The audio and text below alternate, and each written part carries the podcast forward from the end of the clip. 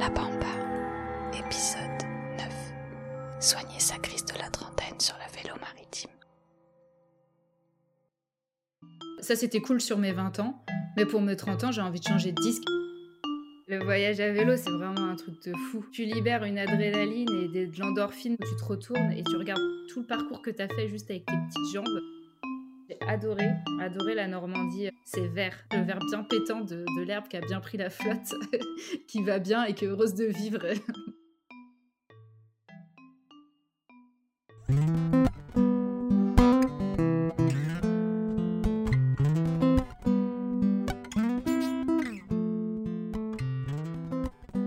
Quand je demande à Sarah si la crise de la trentaine existe, elle me répond un très franc Oh oui.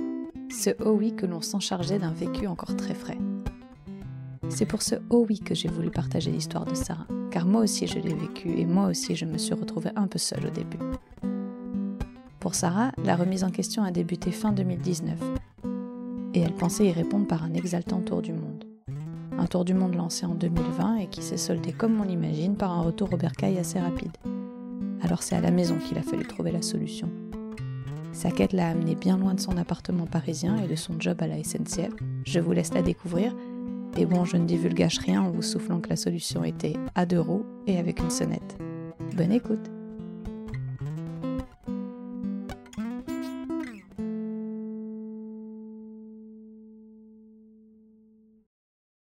Je m'appelle Sarah, j'ai euh, 31 ans, même si j'ai pas envie de le dire, mais ça y est, j'ai 31 ans depuis une semaine.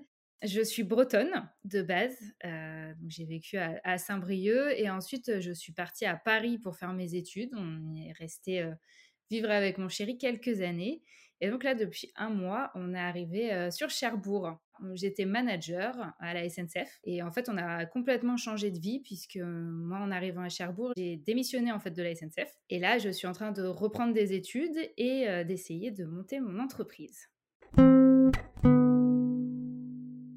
Parcours, il est assez traditionnel. hein. J'ai passé un bac euh, économique et social, ça existait encore à l'époque. Euh, et ensuite, euh, je suis partie en école de commerce à Paris sur 5 ans. Et là, je me suis spécialisée en logistique et commerce international. À l'issue en fait de ma formation, je suis pas du tout allée en logistique et en commerce international. J'ai fini à la SNCF. Euh, parce que je suis issue d'une longue lignée de cheminots, euh, grand-père cheminot, euh, père cheminot, et du coup, j'ai fini à la SNCF en tant que manager. On est parti aussi entre-temps, euh, on, a coupé l'année dernière euh, pour partir en tour du monde avec mon chéri. On est parti euh, en janvier euh, 2020, donc tu, te doutes de la fin de l'histoire, c'est que le tour du monde en trois mois, il a été bouclé. On est revenu en Bretagne chez les beaux-parents, fin de l'histoire. On est des gros voyageurs, on est des mordus de voyage, vraiment. Avec, avec Clément, on a toujours beaucoup voyagé. Et moi, c'était mon rêve. Tour du monde de huit mois, c'était vraiment mon rêve de petite fille de, partir vivre, euh, d'être libre, de, vraiment pouvoir euh, profiter du moment, euh, d'avoir du temps, de pas courir. Donc vraiment d'être, de vivre autre chose que juste en vacances quand tu pars trois semaines, de vraiment pouvoir prendre le temps de découvrir. On a eu que huit mois parce que, parce que Clément voulait pas partir un an, mais moi je serais bien partie toute une vie. C'est un projet aussi qui a été, euh, qui a été lancé parce que moi au boulot, c'est, ça devenait, c'est, compliqué humainement quand tu es manager, euh, tu, tu es un peu une éponge, hein, donc tu absorbes aussi beaucoup d'humains. Et, euh, et moi j'avais besoin de breaker, j'avais besoin de prendre du temps pour moi et de me ressourcer, et donc, donc c'est arrivé à ce moment-là.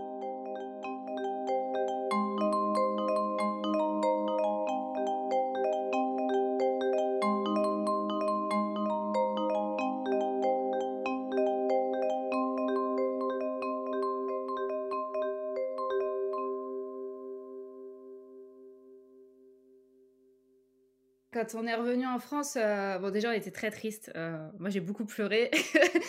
Euh, j'y croyais, j'y croyais pas que ça pouvait s'arrêter. On l'a pris de plein fouet en se disant, enfin jusqu'à deux jours avant de rentrer, on n'imaginait pas qu'on allait rentrer. On pensait qu'on resterait coincé dans un pays et qu'on allait vivre tranquillement en Indonésie pendant quelques temps et que ça se passerait très bien. Donc c'était vraiment un sentiment d'incrédulité, de tristesse. Puis après, il y a eu beaucoup de, de quoi, de la colère en se disant mince, mais comment on fait? C'est pas possible, on va repartir. Je je veux pas laisser tomber. C'était mon rêve. C'est hors de question que que ça s'arrête maintenant, en fait.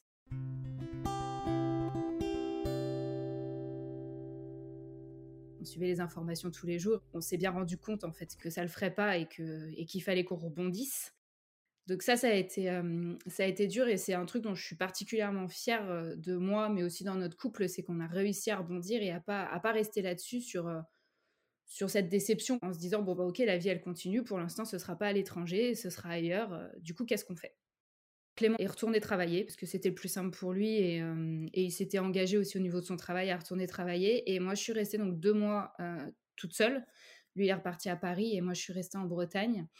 Et, et, en fait, moi, j'ai recherché du travail. Je voulais quitter la SNCF hein, parce qu'elle a pris de plein fouet hein, le Covid et que les postes que j'imaginais pouvoir prendre en revenant de, de dispo, c'était pas accessible en fait au moment où j'ai repris le travail et, et c'était hors de question que je ne retravaille pas. Il fallait que je redonne aussi un, dynamisme et que qu'on remplisse les caisses. Hein.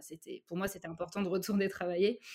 Donc j'ai commencé à chercher, j'ai postulé j'ai postulé dans d'autres entreprises et c'est vrai que les seuls postes finalement où on me répondait, c'était des postes de management et c'était des postes que je n'envisageais plus et que j'avais pas envie de reprendre. Je me suis dit, bon, quitte à refaire du management, en fait, peut-être autant le refaire à la SNCF. Donc je suis repartie sur un poste en management à la SNCF et, et ça, a été, ça a été le poste de trop. C'est pour ça aussi que je dis qu'on a rebondi, c'est parce qu'on s'en doutait un petit peu quand on a repris nos postes avec Clément et on avait déjà commencé à envisager un petit peu la suite en se disant bon bah what's next quoi, c'est quoi la prochaine étape?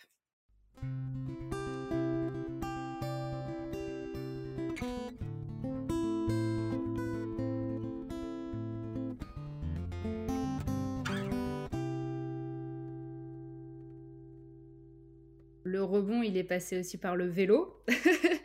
Parce qu'on on n'avait pas complètement, euh, n'avait pas complètement abandonné l'idée de, de repartir quand même en 2020. Quand moi j'ai recommencé à travailler en août, et en août on espérait encore pouvoir repartir sur la fin d'année. Donc tous les deux on avait renégocié de pouvoir repartir en fait sur la fin d'année 2020. Et en fait on s'est bien rendu compte qu'on n'y arriverait pas. Et on s'est dit, bah, on a quand même du temps, on a quand même négocié ça avec nos entreprises, donc il faut qu'on en profite. Et qu'est-ce qu'on veut? Et, euh, et, là, c'était, bah, on veut des, grands espaces, on veut faire du sport, parce qu'on était un peu tombé dedans pendant le confinement. Euh, on veut faire du sport et on veut être à l'air libre et on veut profiter du soleil, euh, de, respirer. Et c'est comme ça qu'on est arrivé dans le vélo.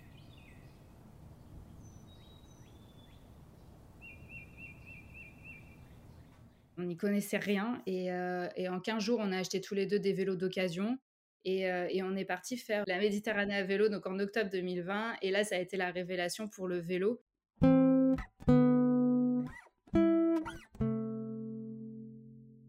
Ce qui a déclenché le fait que je voulais voyager à vélo, c'était le sentiment de liberté. C'était, euh, en fait, ça cochait toutes les cases du slow tourisme, c'est-à-dire que tu avances à ton rythme, euh, tu prends le temps, tu es, es, libre. Donc c'est aussi pour ça qu'on s'est tourné vers le vélo et pas sur un road trip.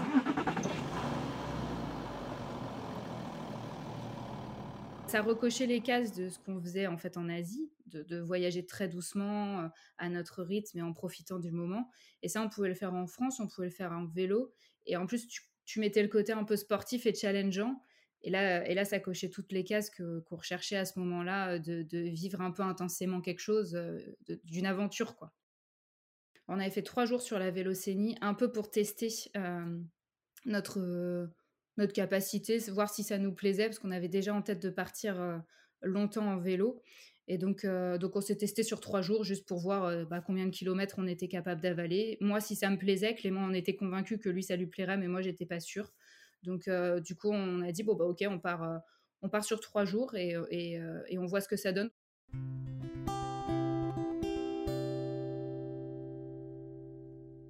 On a choisi la Méditerranée à vélo parce qu'on est parti en octobre et qu'on voulait pas, euh, on voulait pas se mettre en danger par rapport à la météo. Et du coup, la Méditerranée, on savait qu'on prenait pas trop de risques euh, au mois d'octobre. C'était chouette aussi parce que ça passait euh, côté mer, tu avais un peu de mer. Tu avais aussi toute la Provence que moi je connaissais pas et que j'avais vraiment envie de découvrir. Et après, on redescendait bah, sur, la Camargue et, et, on est redescendu jusqu'à Collioure. Donc, c'était c'est des coins qui sont vraiment canons. Moi, j'avais un peu d'a priori parce que, et d'appréhension parce que ça monte. Enfin, tu es dans le contrefort des Alpes, notamment sur le début de l'itinéraire. Mais en fait, ça s'est très bien fait et, euh, et je regrette pas du tout qu'on soit parti sur cet itinéraire-là.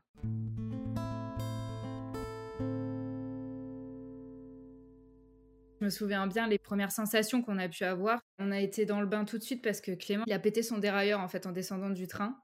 Donc tout de suite, tu dis, ok, ça va être ça. Est-ce que je vais avoir des problèmes techniques en fait en permanence parce que bah, parce que c'est le risque quand tu es à vélo?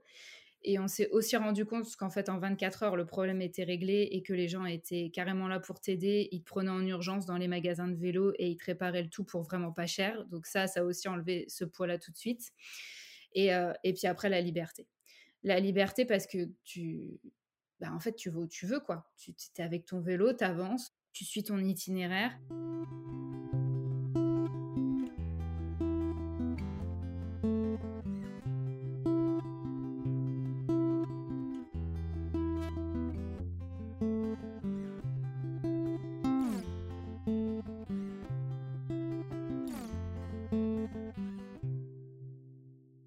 Partie de Menton, donc on, tu vois, on est passé par Monaco. Et là, il y avait quand même beaucoup de voitures, c'était très, euh, c'était très dense en circulation. Donc au, début, moi, ça me faisait un peu peur aussi, et ça, se, ça, change complètement après, pendant l'itinéraire, il y a beaucoup moins de voitures et, c'est beaucoup moins dangereux. il y a eu ça un peu, et la fatigue, la fatigue physique.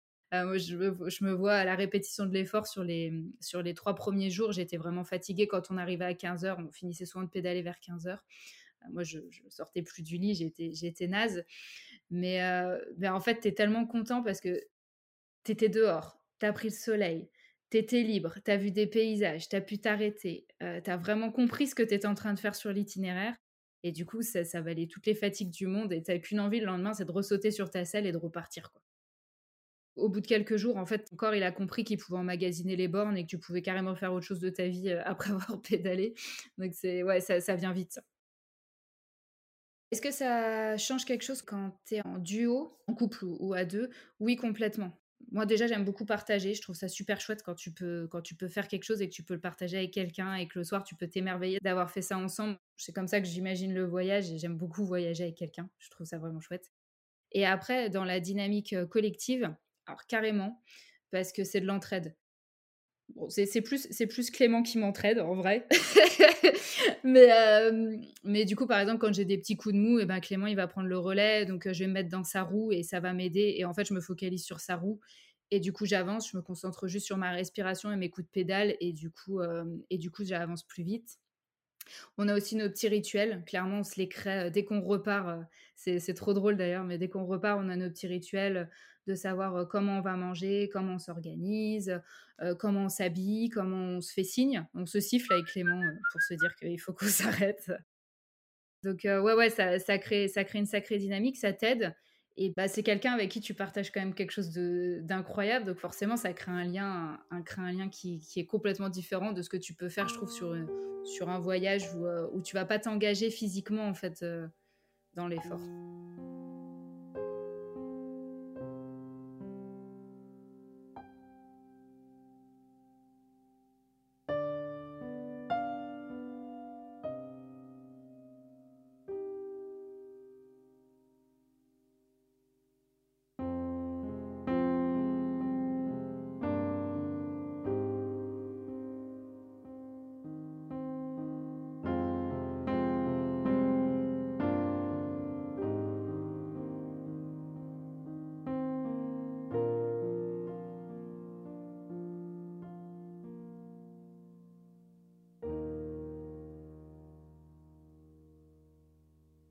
Est-ce que j'avais des appréhensions? Oui. En plus, moi, je suis une grosse flippette.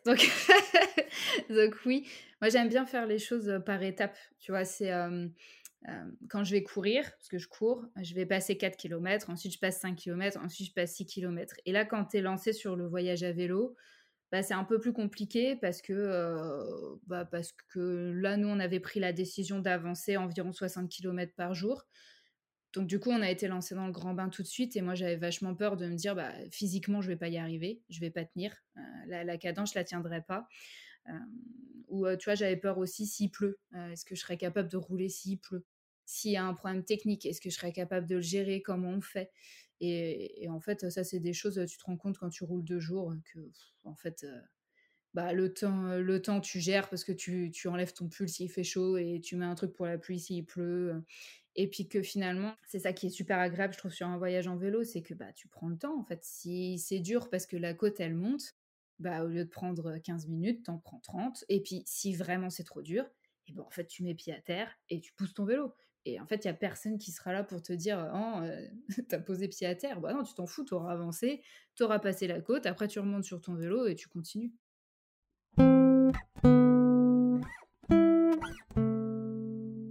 Qui a changé quand on est, quand on est revenu, c'était, l'énergie qu'on avait. moi, je me souviens d'avoir une énergie débordante. J'avais envie de bouger, de courir partout. C'est là qu'on a commencé avec Clément à plus du tout prendre les transports en commun dans Paris. On s'est déplacé, on se déplaçait qu'en vélo. Et donc ça, c'était trop chouette parce qu'en fait, eh ben, si tu fais ça dans Paris, t'enlèves une grosse partie de ta pression en fait au quotidien. Quand tu prends pas la ligne 13 du métro, t'es es vraiment heureux. ça nous a fait revoir complètement la façon dont on imaginait nos futurs voyages. Moi, j'imagine pas, par exemple, si on repartait sur un voyage au long cours, de le faire avec de l'avion. Ça m'a fait revoir aussi ma position sur le voyage en France. Je me suis toujours dit la France ce sera pour plus tard. Et en fait, maintenant, j'ai juste trop envie d'y aller euh, en vélo et de découvrir plein de petits coins et d'en profiter comme on a pu en profiter euh, sur les voyages à vélo.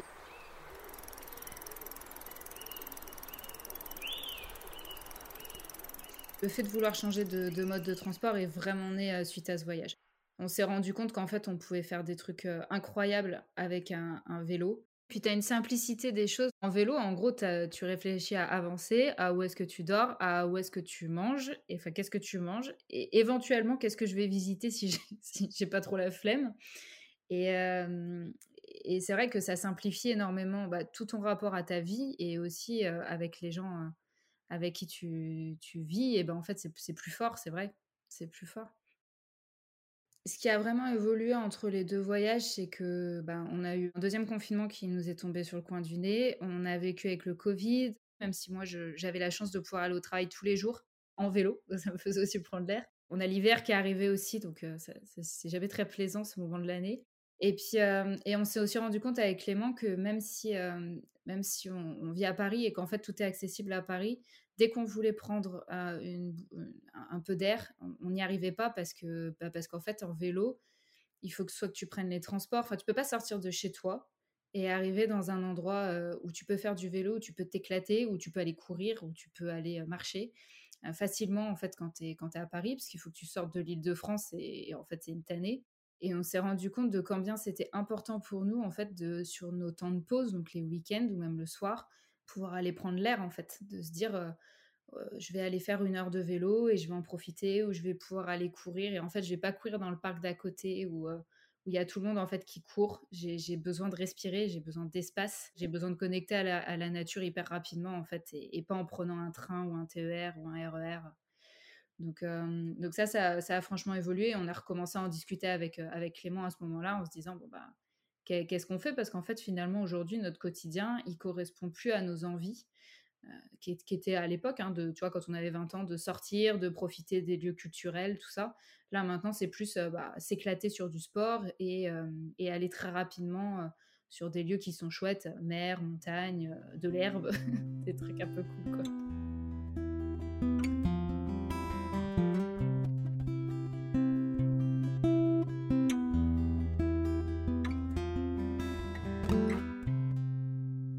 Sorti du confinement, on a fait on a fait deux trois mois en Bretagne et quand on est revenu à Paris, on s'est rendu compte à quel point et à quelle vitesse le quotidien revenait. Ça revenait parce que ça va avec la vie de la ville, ça va avec euh, tes potes en fait finalement que tu retrouves et et, du coup on recommençait à avoir les mêmes marqueurs, à sortir dans les bars, à aller plus au ciné et finalement c'était c'était cool, c'était très bien, mais c'était plus les choses qui nous faisaient vibrer, dont on avait vraiment envie. J'ai vu que la vélo maritime cherchait des, ambassadeurs et en fait, on a pas mal bossé avec la Méditerranée à vélo. Euh, comme ça, hein, pour le fun, c'était sympa. Donc, on se dit, bah, tiens, si on peut refaire ça avec une, une Eurovélo, c'est chouette. Si on peut mettre ça en avant, c'est clairement quelque chose qui nous parle, donc c'est cool. On a postulé à leur système d'ambassadeur. Quand tu étais ambassadeur, il fallait que tu défendes en fait quelque chose un peu de local, que tu mettes en avant en fait l'identité de la vélo maritime. Et nous, on est parti sur l'aspect bouffe parce qu'avec ces, avec copains-là, on, aime bien manger. Et du coup, on a été sélectionné sur les cinq projets.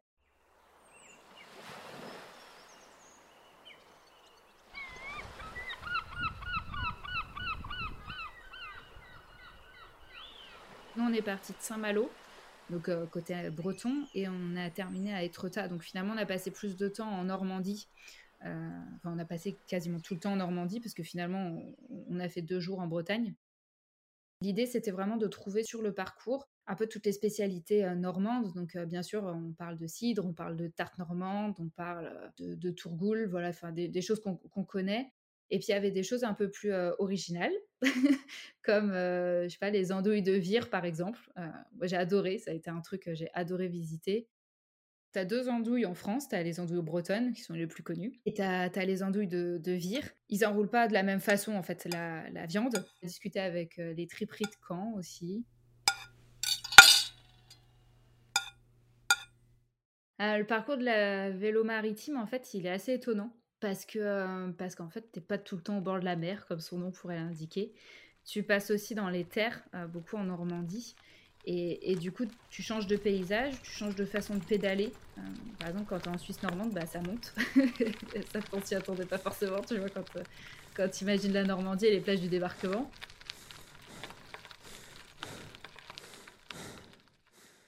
J'ai adoré, adoré la Normandie, euh, on va appeler ça comme ça, la Normandie des terres, tu vois, vers Saint-Lô, toute la vallée de la Vire. C'est vert, c'est incroyable ce vert. Je, je me souviens pas de l'avoir vu ailleurs. Le verre bien pétant de, l'herbe qui a bien pris la flotte, qui va bien et qui est heureuse de vivre. C'était ça.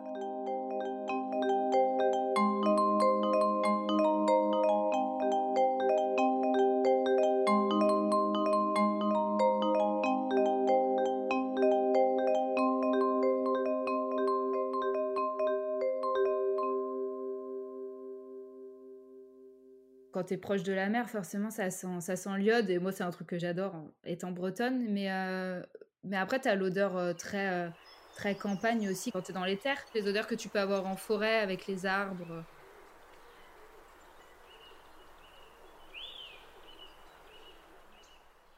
Le soir, on, on, dort exclusivement en dur. Donc pour la Méditerranée à vélo, on l'avait fait parce que c'était la première fois qu'on partait et on est un peu parti, pas à l'arrache, mais on n'avait pas le matos, quoi. Et, et du coup, on s'est dit, bon, bah, en plus, on est quand même en octobre, il risque de faire froid. Et Clément m'a dit, Sarah, si en plus je te mets en camping et que tu fais du vélo, je... non, ça va pas le faire. Et après, pour la vélo maritime, quand on est parti, il faisait pas super beau. Ils annonçaient pas une météo incroyable. Finalement, ça s'est très bien passé, mais, mais voilà. Mais c'est quelque chose qui me, qui me titille. Je me dis, j'aimerais bien tenter quand même l'expérience à un moment ou à un autre euh, de la tente et vraiment de l'expérience 100% euh, liberté.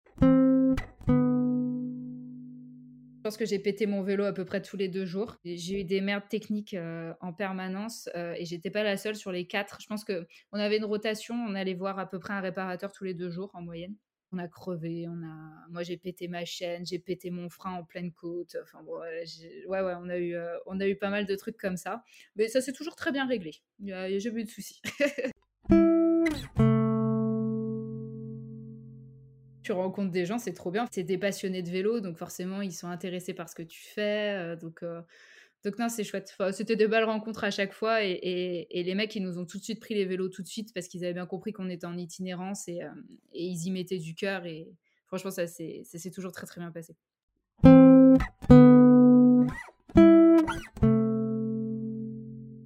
Ça change beaucoup d'être à quatre. En plus, la Claire et Benoît, c'était la première fois qu'ils partaient, donc ils ont aussi tout découvert. Donc forcément, ça change la dynamique et clairement, c'est un, c'était un nouveau rythme à trouver. Nous, ça nous a pris un peu de temps les premiers jours parce que tu as beaucoup plus d'inertie en fait quand tu es en groupe. Mine de rien, euh, si quelqu'un a chaud ou a froid, et eh ben, tu as quatre fois plus la chance que quelqu'un s'arrête pour enlever ou mettre une couche. et du coup, en fait, tu as une inertie de dingue.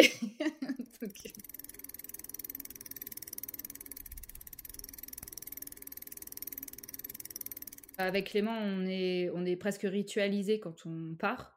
Euh, on se connaît par cœur, donc euh, on sait très bien, moi, il sait très bien, par exemple, jusqu'où il peut me pousser physiquement. moi, je sais aussi quelles sont les zones de rouge où, où il faut que je fasse attention. Clément, c'est un, un challenger, c'est un sportif. Donc ça, au début, lui, il a fallu y aller mollo un peu de son côté. Et puis, puis ouais, qu'on se, qu'on, se réorganise en fait de deux à passer à quatre. Donc ça a pris ouais, quelques jours pour s'ajuster, mais, mais rien de bien méchant. Mais c'est chouette, hein, parce que c'est pas comme partager un, voyage normal. Nous, on est parti plusieurs fois avec eux sur d'autres voyages et ça n'a rien à voir. Le voyage à vélo, c'est vraiment, c'est vraiment un truc de fou, en fait, parce que tu, libères une adrénaline et de, l'endorphine parce que tu, tu, pédales, tu te rends compte après, euh, ça m'avait fait vraiment ça avec euh, la vélo maritime où tu te retournes et tu regardes tout le parcours que tu as fait juste avec tes petites jambes. Tu es, fatigué, donc c'est trop agréable parce que, bah, en fait, tu dis c'est de la fatigue, mais c'est parce que moi j'ai avancé du point A au point B. C'est magnifique, tu découvres des paysages et tu prends le temps comme tu n'aurais jamais pris le temps sur un autre, sur un autre euh, type de, voyage tu rencontres des gens parce qu'en fait, le vélo, ça intrigue. Quand tu arrives avec tes grosses valises et ton vélo, bah, les gens, ils, viennent à toi et puis ils discutent. Donc, ça permet des rencontres incroyables. C'est un super vecteur, le vélo, ça, ça croise plein de choses. Et puis, toi-même, tu en apprends beaucoup. Moi, je ne pensais pas être capable de faire 70 km de vélo dans la journée et de répéter l'effort le lendemain ou de monter 10 km de côte entre Cannes et Grasse, par exemple. Je ne pensais pas que j'en serais capable. Et en fait, quand tu y arrives et tu te dis, bah, je l'ai fait, quoi, en fait c'est incroyable.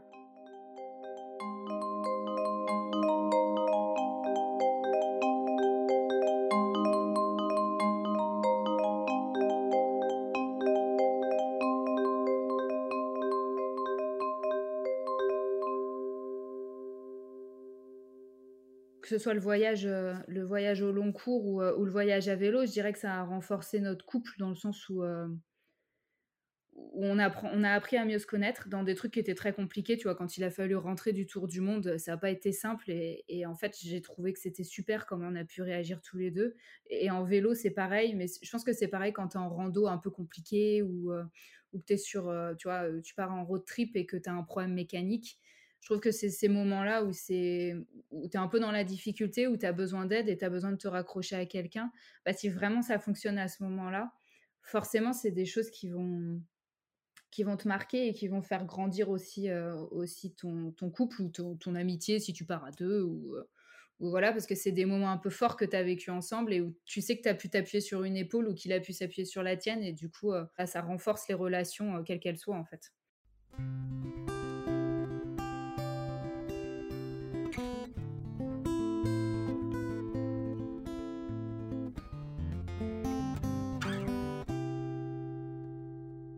Ça nous a ouvert des portes et ça a un peu emmené aussi sur le projet entrepreneurial.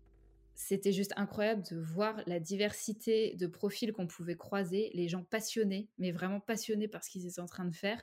Mais ils m'ont juste donné trop envie, ils m'ont fait trop plaisir, ils nous ont accueillis à bras ouverts et puis, c'était trop intéressant que ce soit euh, les herbes aromatiques, que ce soit le mec qui faisait les andouilles de vire ou euh, ceux qui faisaient par exemple du cidre, c'est pas forcément le même type de produit, mais les gars, ils étaient, ils étaient juste euh, incroyablement passionnants et tu avais envie de passer du temps avec eux.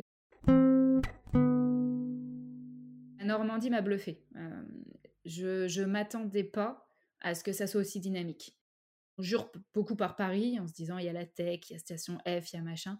Mais en fait, là, moi, j'ai vu, vu un dynamisme de, région auquel je m'attendais absolument pas. Des jeunes qui avaient plein d'idées, plein de projets, qui visaient le soleil avec des, des projets super. Euh, des gens qui ont repris des, entreprises familiales, euh, des, trucs qui sont vraiment ancrés dans le terroir. L'envie entrepreneuriale, ça fait un moment que je l'ai. La graine était un peu plantée. Mais en fait, quand tu vois ces gens-là, tu te dis, mais si eux, ils y arrivent, pourquoi pas moi? Parce que oui, ils sont passés face à des difficultés et ils ont un courage de ouf. Et c'est des warriors, les mecs. Ils ont juste euh, relevé leurs manches, ils s'y sont mis et ça a fonctionné. Et du coup, là, je me suis dit, bah, t'as pas besoin de faire station F ou t'as pas besoin en fait de, sortir d'un truc de tech ou d'innovation ou d'être d'être Bill Gates pour que ça fonctionne. Tu peux aussi faire un petit truc qui t'éclate juste à la force de tes bras et, euh, ça peut être génial parce qu'en fait quand tu les vois bah, ça donne envie quoi.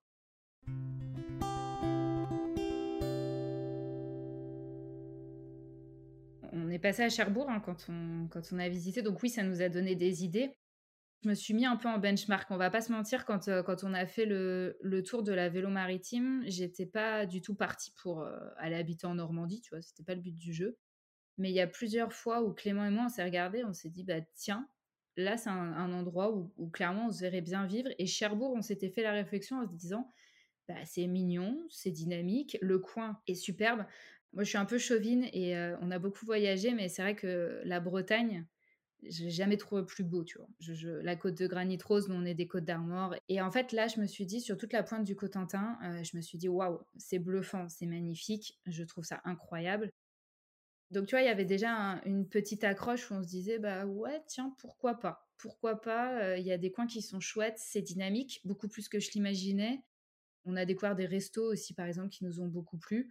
Euh, euh, des, restaurants qui étaient végétariens euh, ou des très bonnes caves à vin, des, des, produits régionaux beaucoup. Moi, c'est des choses qui me parlent. Donc ouais, ça a commencé à planter une petite graine pour la Normandie, ouais.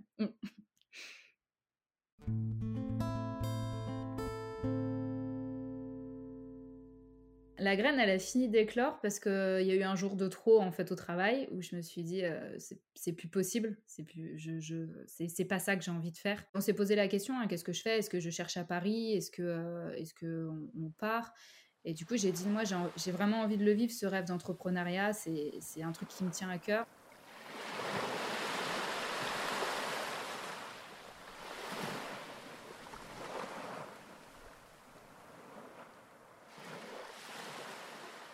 Le critère, le premier, c'était euh, bord de mer. On voulait que la mer soit pas trop loin parce que c'était quelque chose qui nous tenait, qui nous tenait à cœur, Clément et moi, de, de revenir près de la mer et tu le soir, en sortant du boulot, de pouvoir aller se baigner. C'était important pour nous. Et en fait, eh ben, il y avait Cherbourg qui, qui cherchait un directeur des sports. C'est les premiers qui ont répondu. Est-ce que c'était le destin? Est-ce que tu vois, est-ce que c'était écrit? Est-ce que, euh, en fait, il a postulé aussi dans d'autres villes où on n'avait jamais mis les pieds. Et finalement, ben, Cherbourg, quand ça s'est, quand ça s'est finalisé, on s'est dit, ben, on a déjà vu, on a eu un bon a priori. Euh, le coin est magnifique, euh, vraiment est magnifique. On s'y projette. Bah, vas-y, banco en fait. Donc, donc on a pris la décision assez rapidement. C'est une décision qui est quand même radicale parce que moi j'ai complètement changé de vie quoi. Et, et puis, ben, moi, j'ai fait 12 ans à Paris. Donc, forcément, ben, quand tu arrives à Cherbourg, ça fait, ça fait bizarre, quoi. C'est un, un, grand écart, mais, mais on regrette pas. Moi, aujourd'hui, je vais chercher mon pain, je vois la mer, quoi. Et, et c'est le kiff.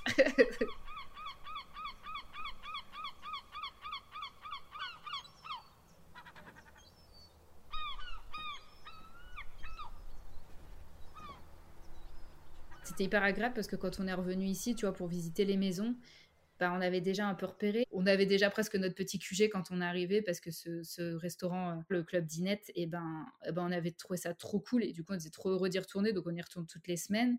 On est super content, on est vraiment super content euh, d'avoir sauté le cap, d'avoir une maison et de vivre dans une ville qui est plus petite euh, que Paris.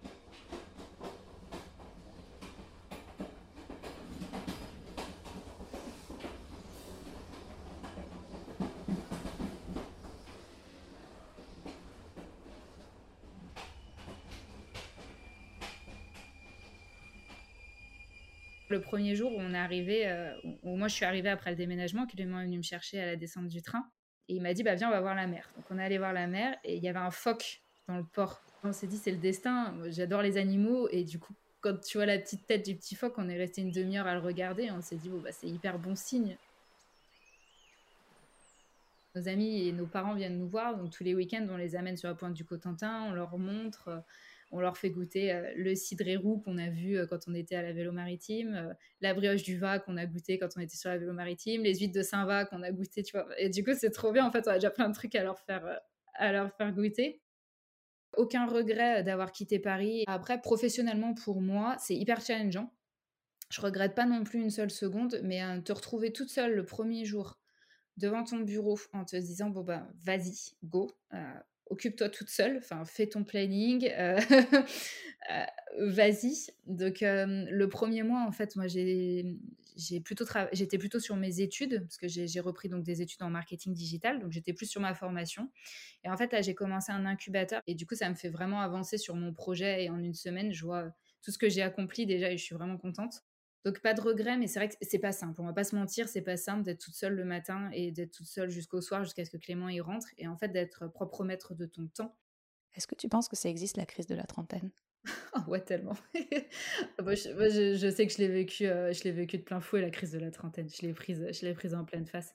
Le côté vraiment euh, remise en question. C'est quoi le but de ma vie en fait? C'est quoi que j'ai envie de faire? Parce que sur tes 30 ans, moi, je trouve qu'il y a une, question fondamentale, c'est qu'est-ce que tu veux faire de ta vie? Parce que bah, tu n'as plus 20 ans.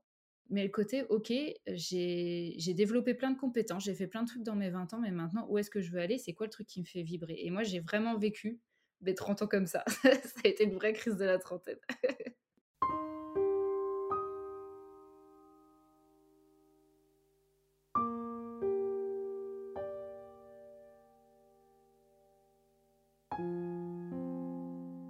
je me suis questionnée sur mon boulot et le fait que je m'épanouissais pas, je regardais vachement autour de moi et je me disais, mais je suis toute seule, est-ce que euh, c'est normal et, et, à 30 ans, je trouve que justement, tu as plus peut-être le courage et la force, parce que tu te connais mieux aussi, de passer ces caps-là. Et c'est peut-être là aussi que hum, le, le, cap de la trentaine, il est compliqué à passer. C'est qu'en fait, tu sais que tu peux peut-être déplacer une montagne et que si tu prends pas ton courage à deux mains, bah, tu la déplaceras peut-être pas. Donc, euh, c'est peut-être ça aussi qui fait qu'à 30 ans, on se pose plus de questions.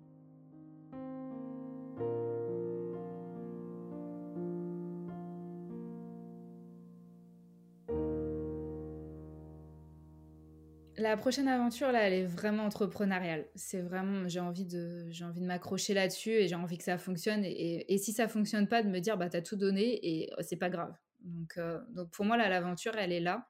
Et après, j'ai pas fermé cette page de tour du monde. Euh, ça, ça me titille encore beaucoup, notamment un tour du monde à vélo. Donc, euh, ce sera pas l'année prochaine, mais mais je ferai pas une croix dessus non plus parce que je voudrais pas vivre avec des regrets et ça, je sais que je le regretterai. Donc il y aura un tour du monde à un moment ou un autre, ou un voyage long, tu vois. C'est pas forcément partir à l'autre bout de la planète, mais c'est partir pendant longtemps. Et, clairement, en vélo, ça, nous plairait bien de monter jusqu'en Russie en vélo et, de choper le transsibérien. Mm.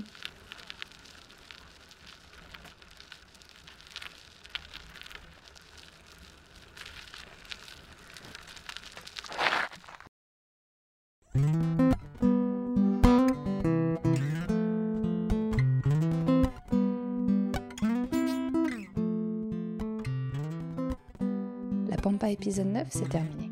J'espère que cet épisode vous a plu. Si oui, mettez des étoiles dans ma vie en en parlant autour de vous, en vous abonnant au podcast sur votre appli de podcast favori, en nous mettant un petit commentaire 5 étoiles et en nous suivant sur Instagram at sopampastique. C'est très important pour faire connaître le podcast et ainsi faire découvrir le voyage à vélo. Je vous en remercie beaucoup d'avance. Pour continuer l'aventure, je vous invite à me laisser en commentaire sur votre appli ou sur Insta les voyageurs à vélo que vous souhaiteriez entendre dans les prochains épisodes de La Pampa. Merci à Sarah d'avoir accepté mon invitation, merci pour ta franchise et ta simplicité. Depuis l'enregistrement de cet épisode, Sarah a lancé sa braderie des petits, un très joli projet de revente de vêtements de bébé qui est sûr, facile et écologique pour les parents en manque de temps. Vous pouvez retrouver ses aventures, voyageuses ou entrepreneuses, sur son Instagram, les valises de Sarah, et sur son blog lesvalisesdesarah.com. Bien sûr, tous les liens sont dans la description de l'épisode. La musique est de Cédric Clavel et le mixage et le montage de moi-même. Je vais vous laisser avec Sarah qui va vous décrire son magnifique projet, mais avant ça, je vous rappelle qu'on se retrouve dans 15 jours pour le deuxième épisode de la Reco, puis dans un mois pour un nouveau voyage qui va vous embarquer très loin de chez nous. À bientôt! Donc il faut que j'assume maintenant le fait que je, suis créatrice d'entreprise, mais euh, le projet, euh, c'est une solution pour les mamans pour gérer leur, le vestiaire de leurs enfants, que ce soit à vendre ou acheter, de la façon la plus écologique possible via la seconde main.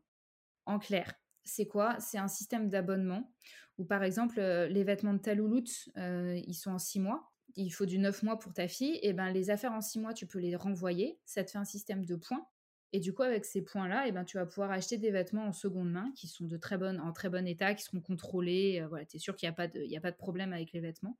En neuf mois, via un système de points. Donc, ça te fait tourner ton vestiaire de façon écologique et à moindre coût aussi. À dans 15 jours.